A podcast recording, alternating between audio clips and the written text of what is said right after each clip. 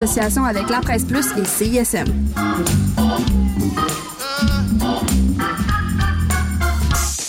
Étudiants de l'Université de Montréal, c'est votre Sepsum. Profitez-en. En plus d'avoir accès au plateau sportif, vous pouvez vous abonner à la salle d'entraînement pour aussi peu que 9 par mois. Visitez le sepsum.umontréal.ca pour tous les détails. Inscrivez-vous dès maintenant.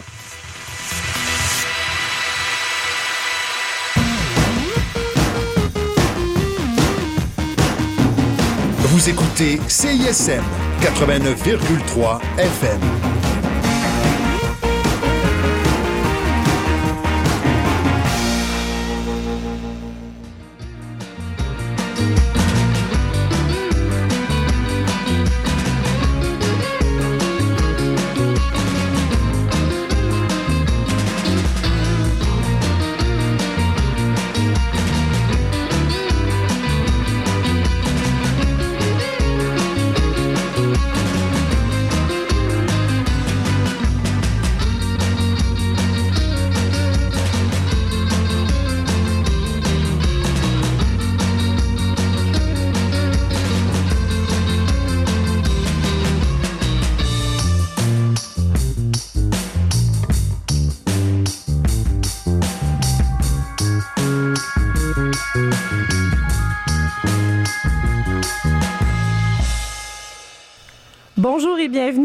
À force de chercher, premier épisode de cet été, la nouvelle émission scientifique sur les ondes de la marge pour euh, votre saison estivale parce que, euh, comme vous le savez, à chaque, euh, à chaque été, vous avez accès à une série documentaire.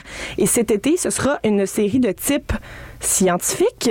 Et pour euh, vous accueillir dans la science, quatre filles, quatre euh, habituées de la marge, quatre animatrices chevronnées, peut-on dire, et débrouillardes aussi, hein, parce que on est toutes issues de la génération de petits débrouillards. Exact. Oui. et euh, donc, on vous accompagnera dans des sujets scientifiques divers durant tout l'été.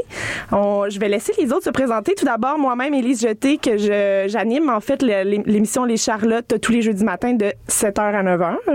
Donc, c'est la deuxième fois que les auditeurs ont la chance d'être avec toi aujourd'hui. Ben oui, je sais. À un moment donné, ils vont être tannés, ils vont changer de poste.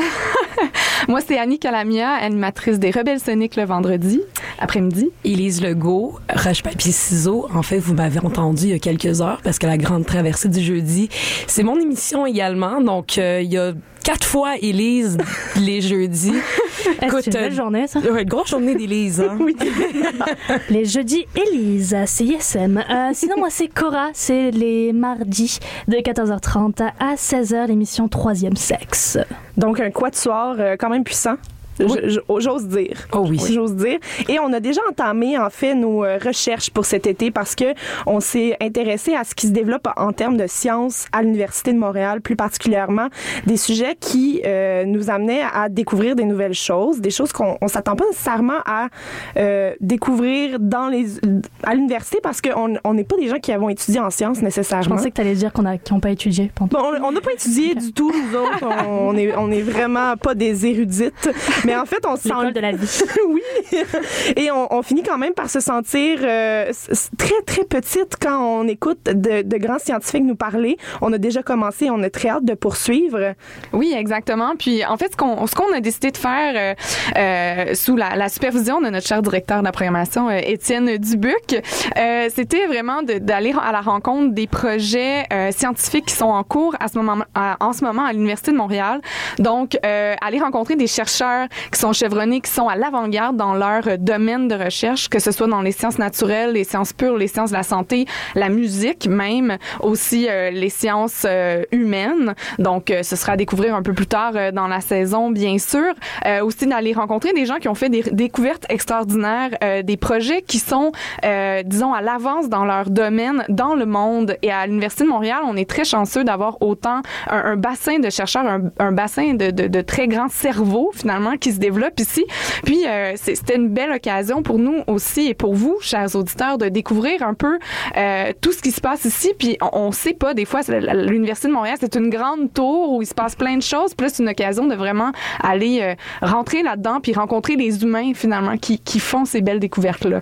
Euh, à venir, donc, il va y avoir plein de belles choses. On va rencontrer des gens qui font des recherches sur euh, les exoplanètes. Oui. Euh, des, euh, des chercheurs vraiment super intéressants qui sont autant à l'Observatoire du Mont Mégantic qu'à l'IREX, l'Institut de recherche sur les exoplanètes, ici même à l'Université de Montréal, qui sont parmi les meilleurs au monde et qui cherchent pas rien de moins que de la vie extraterrestre. Donc, euh, on va parler avec eux un peu plus tard dans la saison.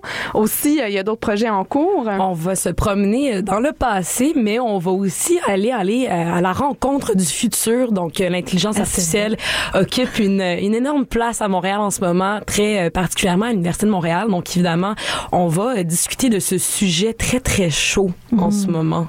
Ça va être un, un gros, gros, gros show, ça. Ouais, dans la même veine, euh, on va voir les nanotechnologies avec tout ce qui est études sur le cancer aussi, qui parle de Polytechnique et de l'Université de Montréal. Puis tu parlais du passé, puisqu'on va aussi euh, retourner vers euh, la bombe atomique et euh, notre cher Pierre Demers. Euh, donc un grand chercheur qui était à l'Université de Montréal en tant que professeur, mais aussi au projet Manhattan, qui s'est pas mal déroulé dans, dans les locaux de Roger Gaudry. Puis il est mort à 102 ans. Donc, juste ça, ça le rend exceptionnel. Ouais. 102 ans de recherche. Longue Ouais. vie de recherche. Et euh, bon. moi, j'ai commencé à discuter aussi avec des gens euh, du Brahms, en fait, des gens qui sont spécialisés dans la recherche scientifique en musique et qui étudient euh, les- toutes les fonctions du cerveau qui sont liées au son, au, à, la musique. Et on va vraiment pouvoir en savoir davantage sur les impacts de, des sons et des différentes musiques sur notre cerveau, sur nos émotions, sur les souvenirs que ça peut générer aussi d'entendre de- des musiques euh, très euh, très liées hein, avec notre euh, notre passion pour euh, la musique à CISM. J'ai hâte de faire vivre des souvenirs aux auditeurs après Oui. cette recherche. Bien sûr. Et euh, côté santé, on va aussi aller du côté du stress, hein, parce que ça fait partie des choses qui sont... euh, c'est c'est- c'est le, le mal du siècle, comme on dit, le stress euh, dans, dans- dans notre population, dans Et nos c'est populations. Anne Selly euh, de l'Université de Montréal qui en fait inventé le mot apparemment Oui. stress. Ça vient Donc, d'ici, là. est-ce qu'on a piqué votre curiosité parce que tout ça, ça se passe euh, dans les euh, plusieurs murs, euh, plusieurs pavillons de l'Université de Oui. Montréal. À l'intérieur du béton udemien. Et voilà. Exactement. Il y a de l'histoire là-dedans. Et évidemment, ben, le tout va être accompagné de musique thématique. Oui. Donc, pour aujourd'hui, ça va être ben, le thème de la science. Évidemment, on va aller écouter euh, du Violet de Pie avec la toune Marie Curie. Parce que ça fit donc ben. Ben oui.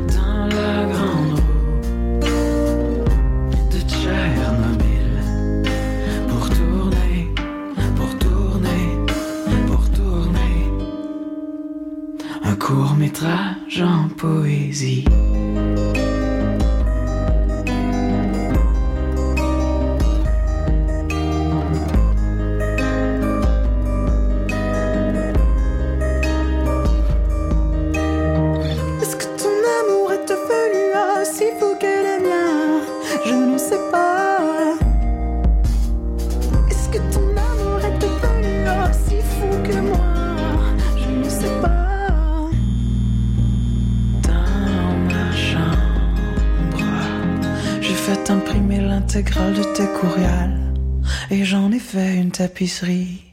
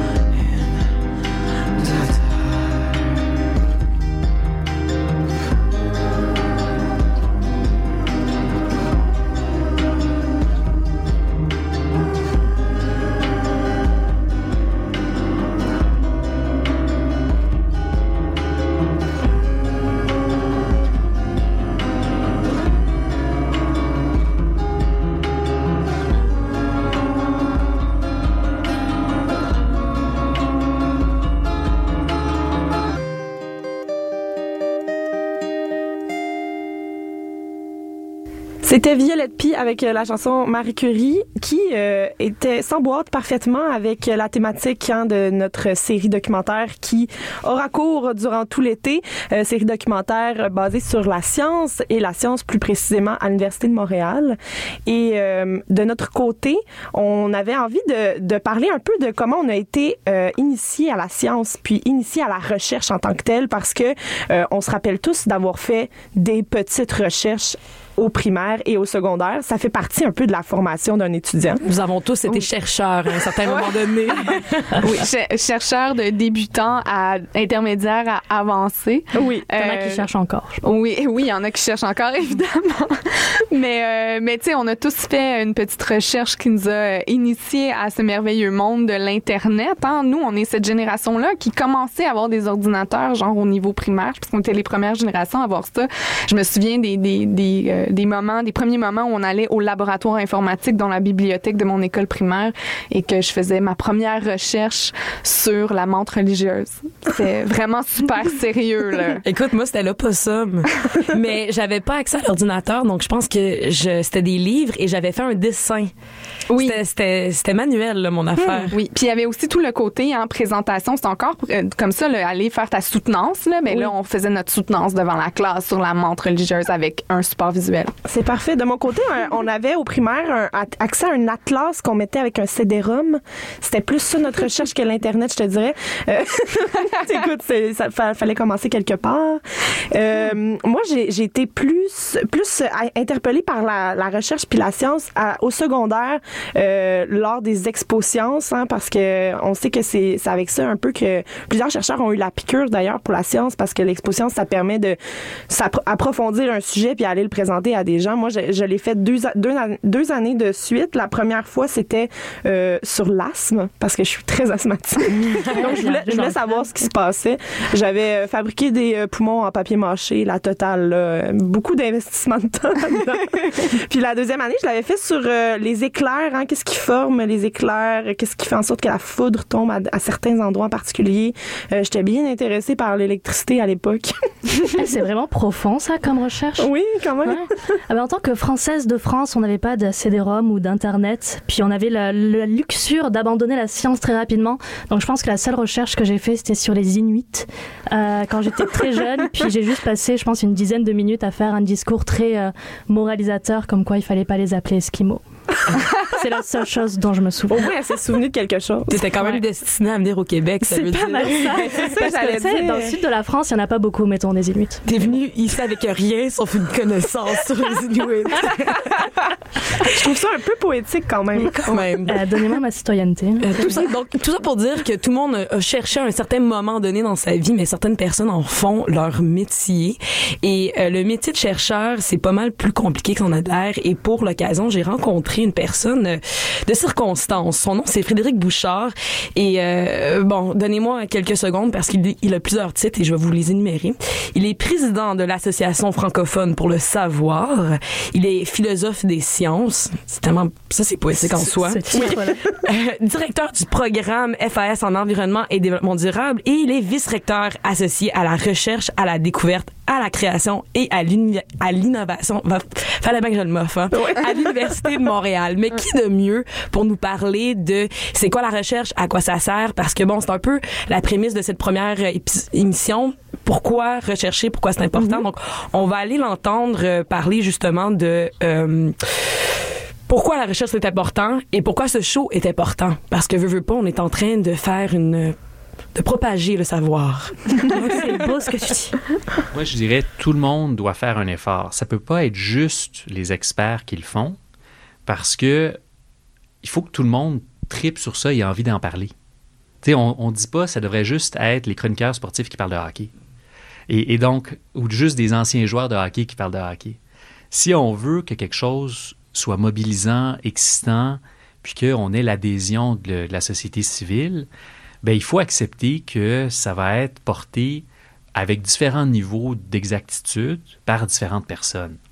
Donc, je dirais, euh, il faut faire attention, il faut faut donner des outils à tout le monde pour pas s'enthousiasmer euh, sans raison euh, sur, sur la base d'une mécompréhension de, de la science. Euh, une mauvaise diète à la mode, c'est un peu ça aussi. Mais il faut pas non plus, je dis, c'est pas abaisser nos critères, mais il faut être ouvert à l'erreur. Je préfère que le monde essaie de communiquer et de partager la recherche que de ne pas le faire puis de- d'attendre qu'un expert ait cinq minutes pour parler. Euh, mais ça, ça va marcher seulement si tout le monde est encouragé à en parler plus. Puis on parle de science, mais c'est toutes les disciplines. Ça serait vrai aussi en littérature française ou en histoire de l'art. C'est ce qu'on veut, c'est que la recherche qu'on fait et qui est soutenue par la société civile, qu'on la partage avec le plus de gens possible. Donc, comme le dit si bien Frédéric Bouchard, l'important, c'est de parler de la science. Donc, même si on fait des erreurs, on va se permettre des erreurs, les filles. Oui. on va essayer de- d'en faire le moins possible. Mais, euh, bon, en fait, ce Ça va... part de là. Faut en parler. Exactement. Ouvrir le dialogue.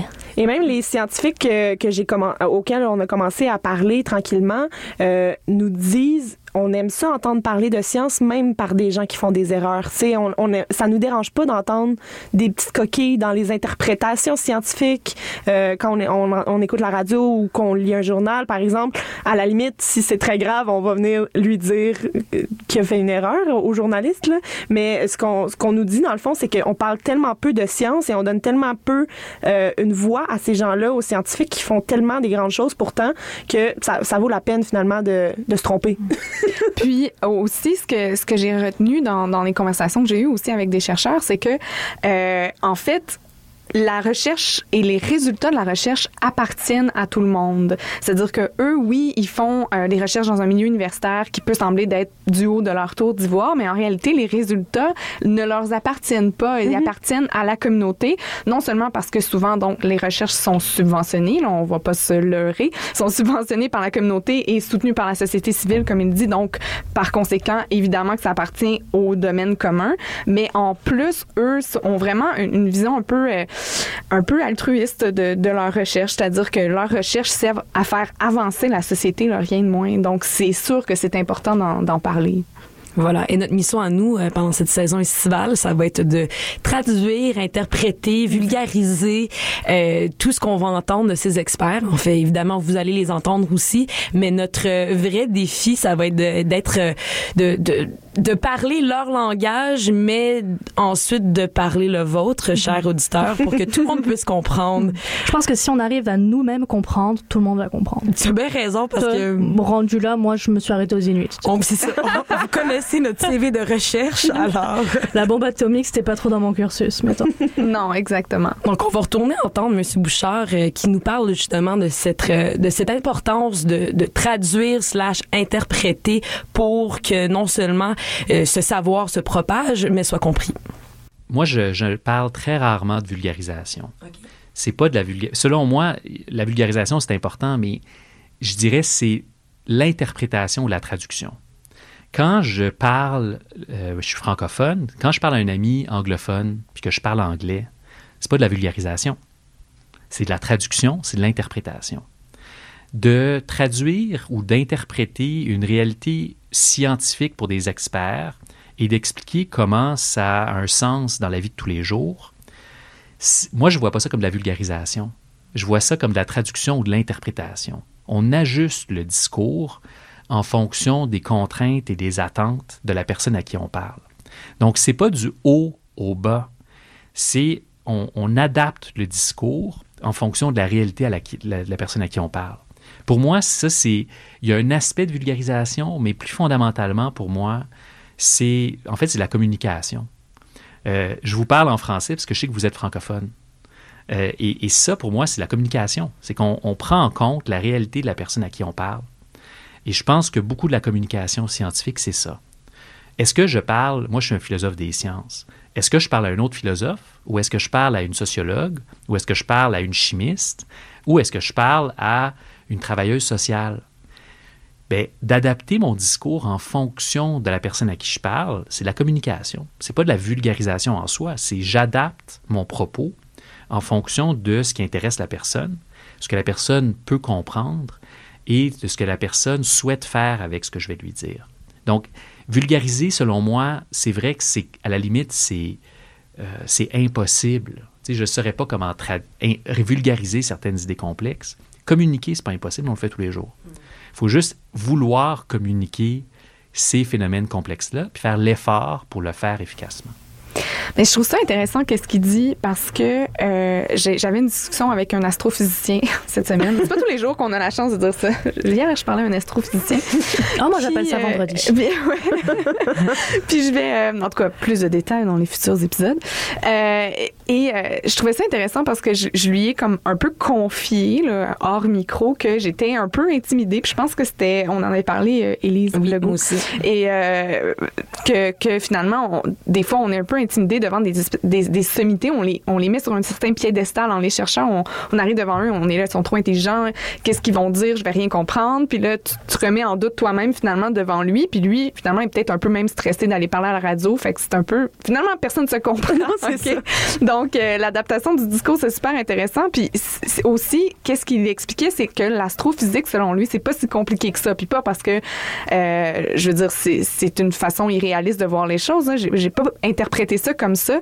Vraiment, ce qu'il me disait, c'est que il y a toujours une façon, justement, d'adapter la façon avec laquelle on va expliquer les choses pour que les gens comprennent. Il suffit que les gens euh, efface un peu cette intimidation-là devant les chercheurs, puis écoute, puis porte attention, puis fasse un effort de compréhension. Puis si de leur, de leur côté, les chercheurs font un effort pour adapter leur discours, finalement, tout le monde va se comprendre, puis c'est pas vrai qu'il va exister un, un, un fossé entre le grand public et l'intelligentsia, ouais. C'est ça, les exactement. érudits. Puis j'avais trouvé ça vraiment intéressant, puis ça avait un peu fait dissiper là, mon, mon espèce d'angoisse de rencontrer un grand chercheur. Puis je pense que 100%. ça, Ouais, c'est je pense qu'on va tous super important. moment-là. Ouais, exactement. il y a une manière d'imager aussi euh, les propos. Puis euh, un des trucs que Frédéric Bouchard m'a dit, c'est justement la, ch- la recherche nous permet de ne plus avoir peur du noir. Et ça, c'est comme ah ok parce que quand on est jeune, on se rappelle tous de la peur du noir Ouais. et en fait c'est la peur de l'inconnu. Donc la recherche, c'est quoi? Ben c'est éclairer euh, des trucs qu'on ne connaît pas, c'est explorer, c'est découvrir. Donc il y a vraiment des, des Parce qu'une fois qu'on a compris, on n'a plus peur, dans le fond. Ce qu'il expliquait. Plus, peut-être. Puis on oublie souvent qu'en fait, les chercheurs, le langage commun, ils l'ont aussi. Tu sais, ils n'ont pas qu'un langage scientifique dans la vie. Ils parlent pas, euh, tu sais, les, les Je suis exoplanètes. scientifique. Ex- Exactement. Ils en parlent pas nécessairement avec leurs enfants au souper. Euh, non, et je suis d'ailleurs allée assister à une conférence à, à l'IREX, à l'Institut de recherche sur les exoplanètes, et ça s'adressait justement à des donateurs de la Fondation, pas nécessairement des, des érudits euh, en la matière. Il y avait des enfants dans la salle, il y avait... Et on, a vraiment assisté à quatre discours distincts de scientifiques qui, probablement dans leur quotidien, ont un langage très élevé de science et qui ont réussi à faire chacun euh, un 12 minutes solide qui était compréhensible par tout le monde. Il y avait personne qui était oh mon Dieu, de quoi il parle? Euh, et même, il y a eu, tu sais, un, un parallèle avec la chanson Space Oddity, genre, parce qu'il essayait de mettre un espèce de, de, de filon commun, puis d'aller chercher justement la- d'autres fibres que la fibre scientifique, tu sais, justement pour aller chercher euh, des choses que, qui, qui seraient peut-être, qui feraient résonner des cloches euh, dans la tête des gens. Fait que il y a toujours quelque chose qu'on peut aller chercher d'après moi. Euh, Il y a toujours quelque chose qui- qu'on va finir par comprendre à force d'écouter puis à force de, de, de se parler aussi. Tu sais, euh, on peut se parler sur différents types de niveaux de langage puis on finit tous par se comprendre. Et ça fait naître un, un- un sentiment de fierté aussi. Je suis certaine que quand tu as quitté la chose. conférence de l'exoplanète, t'étais fière. Je me sentais tellement intelligente. voilà. Je pense aussi le but de l'émission, c'est de briser ces barrières de l'intimidation de la science, dans le fond. Oui, exactement. C'est la force de comprendre.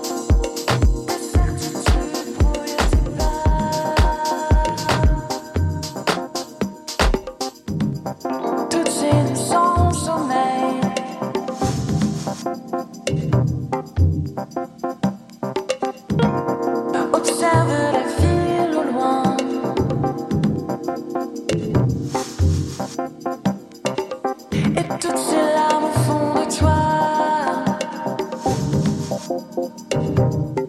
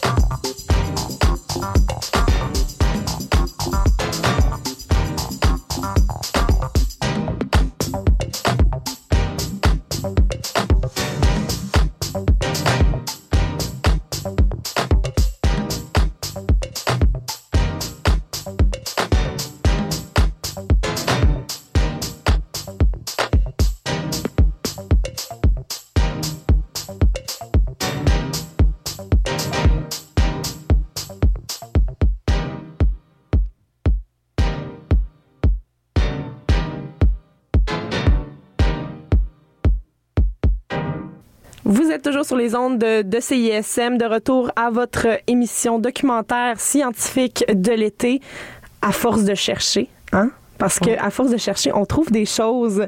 Et euh, nous, ce, ce soir, en fait, on, on vous parle euh, plus généralement de ce dont il sera question dans les prochaines semaines, mais euh, de quoi il s'agit quand on dit c'est quoi rechercher et pourquoi on recherche à Montréal principalement. Parce que à Montréal, c'est un carrefour, qu'on le, qu'on le veuille ou non. On est en train de devenir une espèce de carrefour où tous les chercheurs viennent se rencontrer pour former une espèce de, j'a- j'allais dire j'allais dire un ben. Ils forment un Ils, band. ils forment un band de, de scientifiques. The Ils font- Researchers. Exactement. ils font pas de musique, mais oh mon Dieu, qu'ils vont dans toutes les sphères de la connaissance. Et on parle souvent de McGill sur la scène internationale, mais l'Université de Montréal occupe une place vraiment très spéciale parce que peu de gens le savent, mais quasiment, ben, pas tout, mais plusieurs domaines de la connaissance sont étudiés à l'Université de Montréal. Donc, Annie t'en parlait plus tôt. sciences. Donc, exactement, pas juste les sciences pures, mais également euh, les sciences de la communication, dont je suis bachelière. C'est pour ça que je communique bien. Euh, et c'est- c'est un peu ce qui distingue l'Université de Montréal. Et euh, c'est c'est assez remarquable parce que ça veut dire que si plein de choses sont recherchées à l'Université de Montréal, il y a un potentiel euh, de créer une culture pour les étudiants, pour les professeurs et aussi d'affecter la société parce que, veux, veux pas, la recherche mène parfois à des découvertes. Et ça ça peut avoir des impacts sur la société. Donc euh, veut veut pas la recherche c'est un peu le, le con- la construction de l'avenir d'une certaine manière. Et euh, Puis même pour les chercheurs et les étudiants, ça peut les aider d'avoir tout au même endroit, puisque cette interdisciplinarité-là, euh, ça permet de piocher un peu dans tous les domaines, puis pas de rester euh, centralisé sur un seul sujet, puis peut-être arriver euh, plus rapidement à trouver ce qu'on cherche, finalement. C'est d'ailleurs euh, l'opportunité que M. Bouchard avait identifiée, euh, encourager les étudiants et les chercheurs à euh, aller s'intéresser à partager mais à s'intéresser aux domaines qui euh, ne sont pas les leurs. Donc euh, si j'étudie en, en biomédical ben d'aller écouter une conférence en psychologie il y a une genre une certaine pollinisation qui peut euh, enrichir euh, le tout. Et d'ailleurs euh, monsieur Bouchard nous parlait de ses études personnelles à lui. Il a étudié à l'université de Montréal et a fait son PhD aux États-Unis. On va l'entendre là-dessus. Ben, là, je vais, je vais l'exprimer à titre personnel. Moi, j'ai fait mon bac et ma maîtrise à l'Université de Montréal, puis j'ai fait mon doctorat aux États-Unis. Et euh, de manière un peu, euh, je sais pas comment expliquer ça, mais disons, non informé, je présumais que mon, mes études doctorales aux États-Unis seraient de plus haute qualité que ce qu'il y avait à l'Université de Montréal. Mais j'avais complètement tort. Je veux dire, ça a été super, mon doctorat, j'ai beaucoup appris, mais j'ai vu à quel point la formation que j'avais eue était de niveau remarquable. J'étais mieux préparé que des étudiants qui avaient étudié à Berkeley ou à Chicago ou même à Harvard. Donc ça, je dirais, la qualité de la formation qu'on offre, elle est de classe, là c'est souvent galvaudé quand on dit ça, mais elle est vraiment de classe mondiale. Euh, et donc ça, euh, on peut être extrêmement fier. Notre recherche est très reconnue. Euh, le fait qu'on soit un carrefour, oui, de chercheurs européens, chercheurs nord-américains, d'Amérique latine, d'Afrique, d'Asie, on est vraiment un carrefour comme il y en a peu dans le monde. Et ça, je dirais que c'est une réalité qui est de plus en plus reconnue à travers le monde. Et euh, moi, je, crois que l'Université de Montréal euh, est- a un avenir radieux devant elle parce que la recherche s'internationalise. Puis ça, ça veut dire que les universités qui sont capables d'intégrer ces différentes cultures-là ben, vont être mieux placées pour offrir des milieux plus excitants à ses étudiants et ses professeurs. Puis dans cette perspective-là, l'Université de Montréal, elle, elle- elle va faire, elle fait déjà, mais elle va faire encore plus l'envie des autres universités à travers le monde. Donc, c'est quand même fou d'entendre quelqu'un euh, dire que euh, l'Université de Montréal, ça a été une expérience peut-être supérieure à l'expérience collégiale des États-Unis, parce que, bon, quand on pense à la culture collégiale aux États-Unis, c'est- quasiment euh, intimidant. C'est mythique, c'est un C'est rêve. mythique, exactement. La Ivy League, et il y a toute une culture euh, Mais on autour. vraiment du même côté intimidant. Dès qu'on va parler de recherche, on va penser automatiquement à McGill, les sciences. Waouh, c'est c'est parfait, euh, alors qu'à l'UDM, finalement, on est pas mal bien. Exactement. Euh, donc, il y a peut-être un, un- un clash anglophone, francophone, canadien, tête le américain. sang bleu. Euh, je veux dire, les États-Unis, moi, ça m'a toujours fasciné parce que je trouve que tout ce qu'ils font, c'est hyper théâtral. Donc, ça, ça, ça l'implique directement les universités qui euh, sont super compétitifs, qui ont les campus avec des lacs artificiels parce que ça participe à la vie étudiante. Ils ont un président très théâtral aussi. Il a l'air de faire partie d'une pièce de théâtre, un coup monté, je dirais même. Et c'est vraiment intéressant que tu dises ça parce que c'est euh, quelque chose que M. Bouchard a noté qu'en termes d'attirer le talent, le fait que Trump soit président, que le Brexit se produise euh, en Europe, ça fait en sorte que les, les chercheurs, les étudiants cherchent des alternatives parce que c'est un peu moins charmant d'aller étudier dans le pays de Trump que ce euh, d'Obama, par exemple. Surtout fait. si ton passeport te laisse pas rentrer. Exactement. Ça, ça, c'est un autre problème euh, que, pl- auquel plusieurs sont confrontés. là. Voilà, donc l'Université de Montréal pourrait bénéficier d'un peu la, la scène sociopolitique euh, actuelle, euh, tout simplement parce qu'il y a des régions dans le monde qui sont juste moins tentantes parce que il y a des choses qui se passent et euh, définitivement nos voisins du Sud euh, vont probablement souffrir de Ils le- le- perdent des plumes et nous, on a comme un beau climat, euh, mais pas climat de, température, parce qu'on a quand même des hivers rigoureux, mais, euh, mais un beau climat euh, politique, sociopolitique pour que les chercheurs viennent s'installer ici pour faire des recherches. Puis euh, on a l'avantage aussi à Montréal d'avoir bah, ce côté bilingue, fait qu'on peut attirer encore plus de chercheurs au niveau international, ce qui est pas mal le fun. Puis l'Université de Montréal, comme on le disait tantôt, c'est qu'il y a beaucoup de disciplines, ce qui va encore plus attirer de monde. Donc on, finalement, on pourrait remercier Trump pour ça. ce, ce que je découvre aussi, c'est qu'il y a une belle communauté scientifique dans le sens que là, on parle d'université, Université de Montréal, McGill, et c'est pas nécessairement un contre l'autre. Donc, on va y revenir quand on va parler d'intelligence artificielle. C'est vraiment un boom sur l'échelle de la ville en entier et il y a plein d'initiatives qui sont lancées qui euh, unissent des gens de McGill, euh, de Concordia, de l'Université de Montréal, de la Polytechnique, du HEC, de l'ETS. Donc, au final, c'est quasiment comme s'il y avait un Ouais, genre de... C'est loin une idée de, de plus Montréal que d'universités séparées, euh, j'ai l'impression, au niveau euh, recherche. Oui, c'est le fun quand ton université a eu une découverte extraordinaire, mais euh, c'est un peu plus en ce moment sur certaines recherches qu'on va euh, euh, découvrir et partager avec vous euh, au long de cet été. C'est que c'est un peu Montréal contre les autres villes, euh, donc euh, surpasser un peu tout ce qui est Et- bah, la Silicon Valley ou Ouais. Et au-delà de ça, il y a aussi le fait que Montréal se positionne souvent aussi dans une espèce de, euh, de triangle, tu sais, avec d'autres universités partout dans le monde pour essayer de mener un projet commun. Et euh, Montréal se, se positionne bien pour amener une partie de la recherche, une partie euh, du qui va mener finalement au tout euh, et à la grande découverte au bout, parce qu'on parlait du processus qui est important. Mais souvent, Montréal réussit à être impliqué dans des, des amalgames de- d'universités et de d'autres chercheurs un peu partout qui réussissent à, à trouver de grandes choses. Puis je pense que c'est le propre des activités qui sont rendues hautement intellectuelles de s'internationaliser, là, comme il disait M. Bouchard dans son extrait. C'est-à-dire que lorsqu'on est rendu à un niveau de recherche et un niveau intellectuel aussi élevé, euh, ça va de soi de partager ses recherches, ça va de soi de collaborer aussi avec des grandes universités un peu partout dans le monde, donc de devenir un carrefour de, de rencontres et de euh, ben, de rencontres euh, entre entre entre intellectuels, c'est une, une énorme qualité là, parce que c'est ça la recherche aujourd'hui.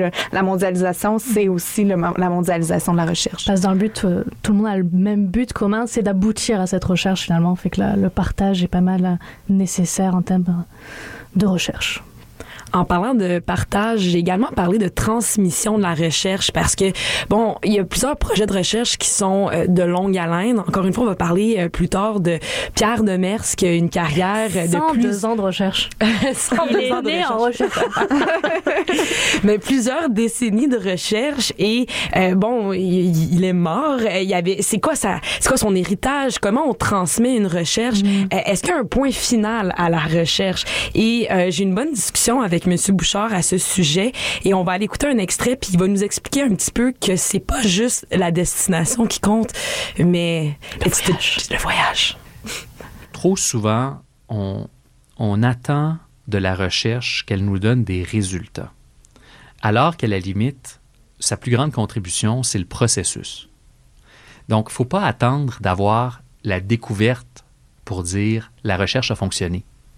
Juste en faisant la démarche, le processus, la recherche en cours est déjà extrêmement riche. Et ça, selon moi, c'est là où euh, peut-être qu'on n'a pas fait assez attention de communiquer cette partie-là.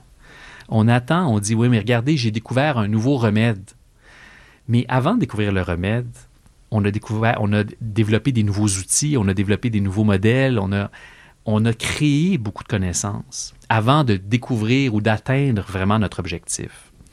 Et donc, si on prend un, chercheur ou une chercheure qui a consacré sa vie à un objectif particulier, je pense qu'on devrait être plus attentif, pas juste à est-ce que la personne a réussi ou non à obtenir l'objectif, mais qu'est-ce qu'on a appris à travers le processus. Quand on se promène euh, dans une ville, on apprend énormément de nos cul-de-sac. Tu sais, je veux dire, on se promène dans une ville qu'on ne connaît pas, puis on, tombe dans un cul-de-sac, on a appris quelque chose. Quand on revient de voyage, il y a plein de photos qui, en fait, sont dans des cul-de-sac. Tu on a trouvé comme le petit parc bizarre au fond de la rue que personne connaissait. On, et, là, on dit Ah, as-tu vu la Tour Eiffel Oui, je l'ai vu. Il y a plein de monde qui l'ont vu. Mais j'ai trouvé ce petit parc-là au bout de la rue, à côté de euh, notre hôtel. Puis il était dans aucun guide. Donc, il faut être plus, je dirais, encouragé. Il faut s'encourager mutuellement à communiquer le processus de la recherche et pas juste les résultats de la recherche. Et si on fait ça, c'est tripant en soi. C'est tripant d'expliquer ça. Puis aussi, on dit, ben, ça, donne aussi des ambitions partagées. Je j'ai pas encore trouvé cette chose-là, mais je vais continuer à le faire. Et c'est comme ça qu'on suscite aussi l'intérêt chez des étudiants de mettre l'épaule à la roue pour trouver cette chose-là aussi. Donc, pour communiquer la recherche, faut pas juste communiquer les grandes victoires, il faut communiquer les grandes aventures, les, grandes, les grands parcours de découverte. Même si on n'a pas toujours la découverte qui mène au prix Nobel, c'est tant mieux quand on l'a, mais à la limite, la recherche nous transforme positivement, même quand on n'atteint pas l'objectif. Donc, comme dit euh, M. Bouchard, c'est quand même intéressant de se rendre compte que euh, on peut passer notre vie à chercher, pas trouver grand-chose. Hein. Ça, ça, ça, peut arriver qu'on cherche longtemps sans rien trouver. Euh, Mais que l'erreur apporte quelque chose, finalement. Que l'erreur amène des choses, puis que nos recherches à nous puissent amener les autres à faire d'autres découvertes. Puis, euh, c'est ce que je trouve qui est le plus beau là-dedans, c'est l'espèce de partage de la science. C'est tellement... On parlait au début de l'émission du, du bien commun que représente la science. Euh, euh, elle appartient à tout le monde. Elle appartient autant à nous quatre ici en studio euh, qu'à nos auditeurs. Euh, les découvertes scientifiques, c'est un bien public, tu sais, quand on y mm-hmm. pense. puis j'ai d'ailleurs rencontré dans une conférence sur les exoplanètes à l'IREX la semaine dernière une, une chercheuse qui, elle, elle vient de, je me rappelle plus exactement où aux États-Unis, mais elle est venue faire son post-doctorat à l'Université de Montréal parce que, comme on disait tout à l'heure, c'est un carrefour intéressant pour le partage des connaissances et surtout euh, pour ce qui est de la recherche en exoplanète, on est en, on est en train de vraiment révolutionner euh, beaucoup de choses à Montréal, mais on, va vous, on va vous garder des surprises pour euh, l'épisode qui sera consacré. On va également vous expliquer c'est quoi une exoplanète. Oui, éventuellement. Oui, ça va venir, ça aussi, inquiétez-vous pas. Mais elle, ce qu'elle fait, c'est qu'elle est spécialisée en trois exoplanètes en particulier qui ont été découvertes. Et euh, tout ce qu'elle fait de, de sa vie, finalement, c'est étudier ces trois planètes-là. Puis elle, elle, essaie de découvrir euh, des nouvelles choses jour après jour, mais... Sur leur atmosphère, leur taille, leur masse mais c'est tellement pas concret. Tu sais, quand on y pense, nous, dans une journée, euh, on, accomplit des choses, c'est concret, c'est sur la table. On, est, pour la plupart, dans le domaine de, des communications, de la rédaction, etc. Donc, ce qu'on fait dans, au, quotidien, c'est toujours très tangible, alors qu'il y a des gens qui, comme ça, peuvent passer des années à essayer d'avoir quelques bribes d'informations sur des choses très, très abstraites qu'on n'a jamais vues. Exactement. Ou créer des outils qui vont leur permettre dans 15, 20, 30 ans de peut-être voir quelque chose à des milliers de kilomètres, des années-lumière d'ici, ou des choses qui sont sur Terre, mais qui sont tellement, tellement petites qu'on ne peut pas les voir, ou qui passent des années à réfléchir à quelque chose. Certaines personnes disent qu'il est grand le mystère de la foi. Je dirais plutôt Oh, wow! qu'il est grand le mystère de l'univers. Donc, euh, moi, je, je lève personnellement mon chapeau à ceux qui dédient leur vie à, à la recherche et à euh, démystifier ce, ce mystère-là parce que quand ta job, c'est quoi? Peut-être 99% des frustrations. Ouais, de peut-être. C'est pour ça qu'après, il y a des recherches sur le stress, en fait. Ah, OK. On va y venir, ça aussi, dans la saison. tout dans tout, mais c'est- vraiment ça. Puis t'as raison. Nous, on est dans le domaine de la communication. On travaille énormément dans le, le concret. On rapporte en fait des faits plus qu'on en qu'on en crée d'une certaine manière. Et euh, ces gens-là, euh, c'est- difficile là, travailler dans un laboratoire et se dire ok bon ben à non. tous les jours se lever avec une mission en tête et on sait jamais vraiment si on va y arriver. Et comme tu dis, Élise, euh, trouver dans l'erreur aussi, c'est quelque chose qui est fascinant. Puis de pas forcément le faire pour nous, puisque comme tu disais, des fois on fait une recherche qui va aboutir à quelque chose dans une vingtaine, trentaine d'années, Euh, mais ce monde-là continue quand même, et que c'est du monde pas très égoïste. je trouve. Fun. effectivement. Donc, euh, tous les jeudis, on va vous inviter à nous suivre euh, toutes les quatre dans ce processus de recherche que nous euh, faisons sur la recherche. Hein? On fait Dans nos aventures. nos aventures. Et écoute, je me sens comme Tom et Julie. Je me sens comme dans une galaxie près de chez vous. Je me sens comme dans les petits brouillards. Et il y a beaucoup de choses qui reviennent de mon passé là en ce moment.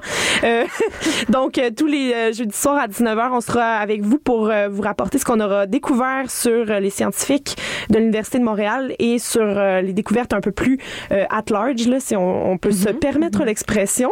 Et euh, vous nous suivrez sur les euh, réseaux sociaux parce que nous aurons et nous avons en fait Oui. une page Facebook, nous aurons, nous avons, et sur laquelle on va finalement euh, vous, vous amener à, à approfondir ce que nous aurons découvert par toutes sortes d'articles et d'activités. Suivez-nous. Oui, Et ce qu'on ce qu'on souhaite en fait, c'est que vous écoutiez notre émission et qu'après ça, vous allez dans un barbecue et vous pouvez euh, tu sais avoir l'air de la personne un peu la plus intelligente du barbecue, euh, dire savez-vous que savez-vous qu'est-ce qu'une exoplanète? Parce que moi oui. C'est parce que ça se bloque très bien, ça, en barbecue. Ouais. Regarde, on va créer des petits géoconnaisseurs. ok? Oui. ça, ça va être ça notre but de l'été. Et vous allez pouvoir avoir toutes les réponses dans les euh, soirées quiz scientifiques, hein, parce qu'il y a toujours une, une phase scientifique dans les soirées quiz, mais Oui, vous serez la personne qui répondra correctement aux questions. Et la bonne nouvelle, c'est que si vous manquez notre émission en live, vous allez pouvoir l'écouter en balado. Oui. Et ce, tout l'été pour le restant de vos jours. technologie, c'est beau quand même. Oui, toujours rendez-vous donc au CISM893.ca ou sur l'application mobile de CISM. Et euh, nous, on va vous laisser en musique avec une chanson euh, de circonstance, Les Revenants et la pièce Chercher quelque chose. Vous êtes toujours sur les ondes de la marge. On vous dit à la semaine prochaine. Bye. Bye.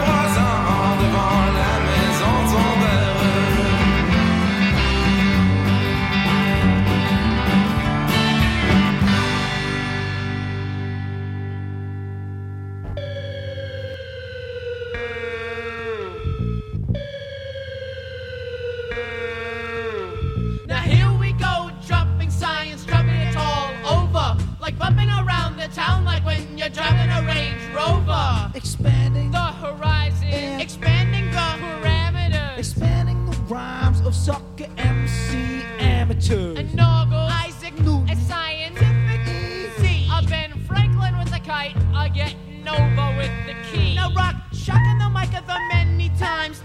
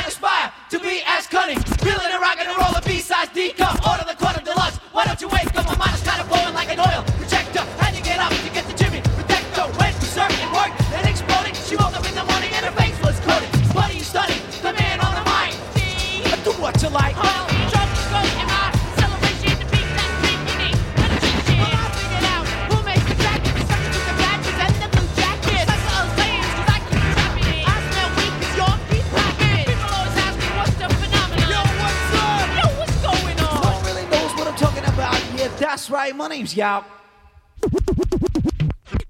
My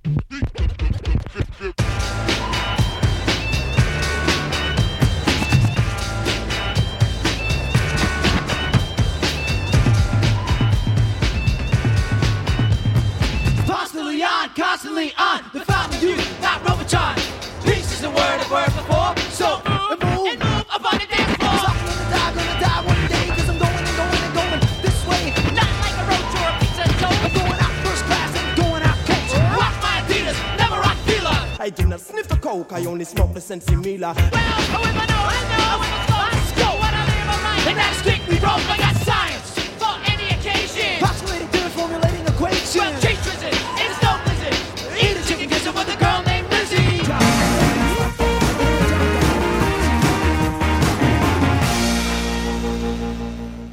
Excusez-moi, j'aurais besoin d'un conseil pour un vin. Je cherche un vin surprenant, jeune, avec une finale émergente. Ah, Je travaille pas ici, madame, mais ce que vous cherchez, c'est le festival Vue sur la Relève. Ah, je le connais pas celui-là. C'est un festival qui va avoir lieu du 9 au 20 mai à Montréal. Il y a du théâtre, comme la pièce Petit crime contre l'humanité, de la danse, de la musique. Wow! Il y a aussi des parrains de soirée, Karim Ouellette, Valérie Blais, Gasoline. Le tout en collaboration avec Québécois. Je vais en prendre deux bouteilles. Oui, mais madame, je travaille pas ici. Pour les billets, allez sur vuesurlarelève.com. Allô, c'est Leaf Volbeck. Vous écoutez CISM 89.3 FM. The that, that was then.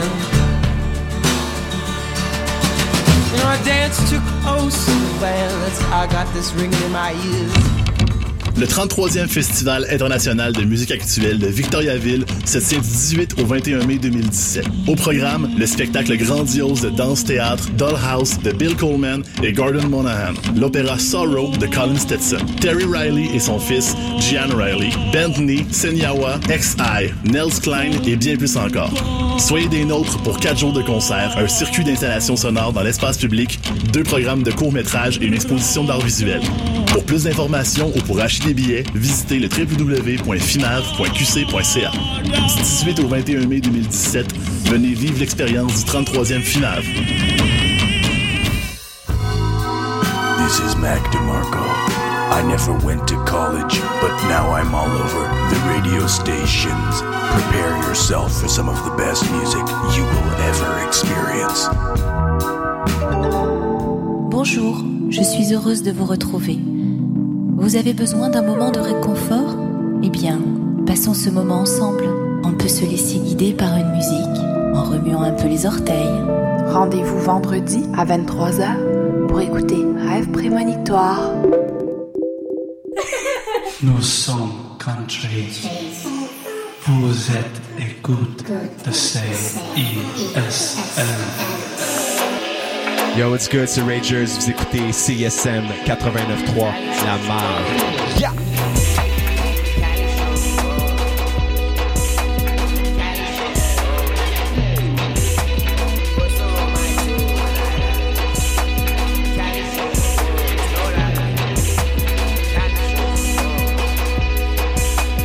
Bonjour, ici Noé Talbot. Vous écoutez CISM, la seule radio que j'écoute avec Radio-Canada, 999 The Buzz, 97.7 Énergie.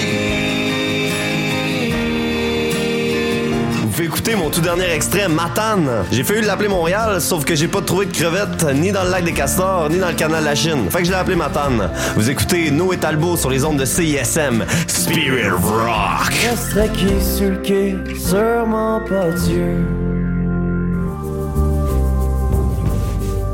Allô, c'est Laurent San, vous écoutez CISM 89.3. Et je cours en empruntant tous les détours.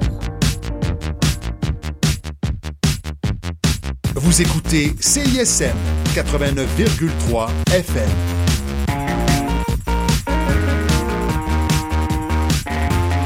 Cette émission est une rediffusion. I wake up every morning, bless the earth, and say a prayer to thank the Lord for my purpose. Today could be my day, but that ain't making me nervous. I'm saying, worrying worthless, I'm worth waking. Let the devil pay with proof of his purchase, even when days was darker and it was harder to breathe.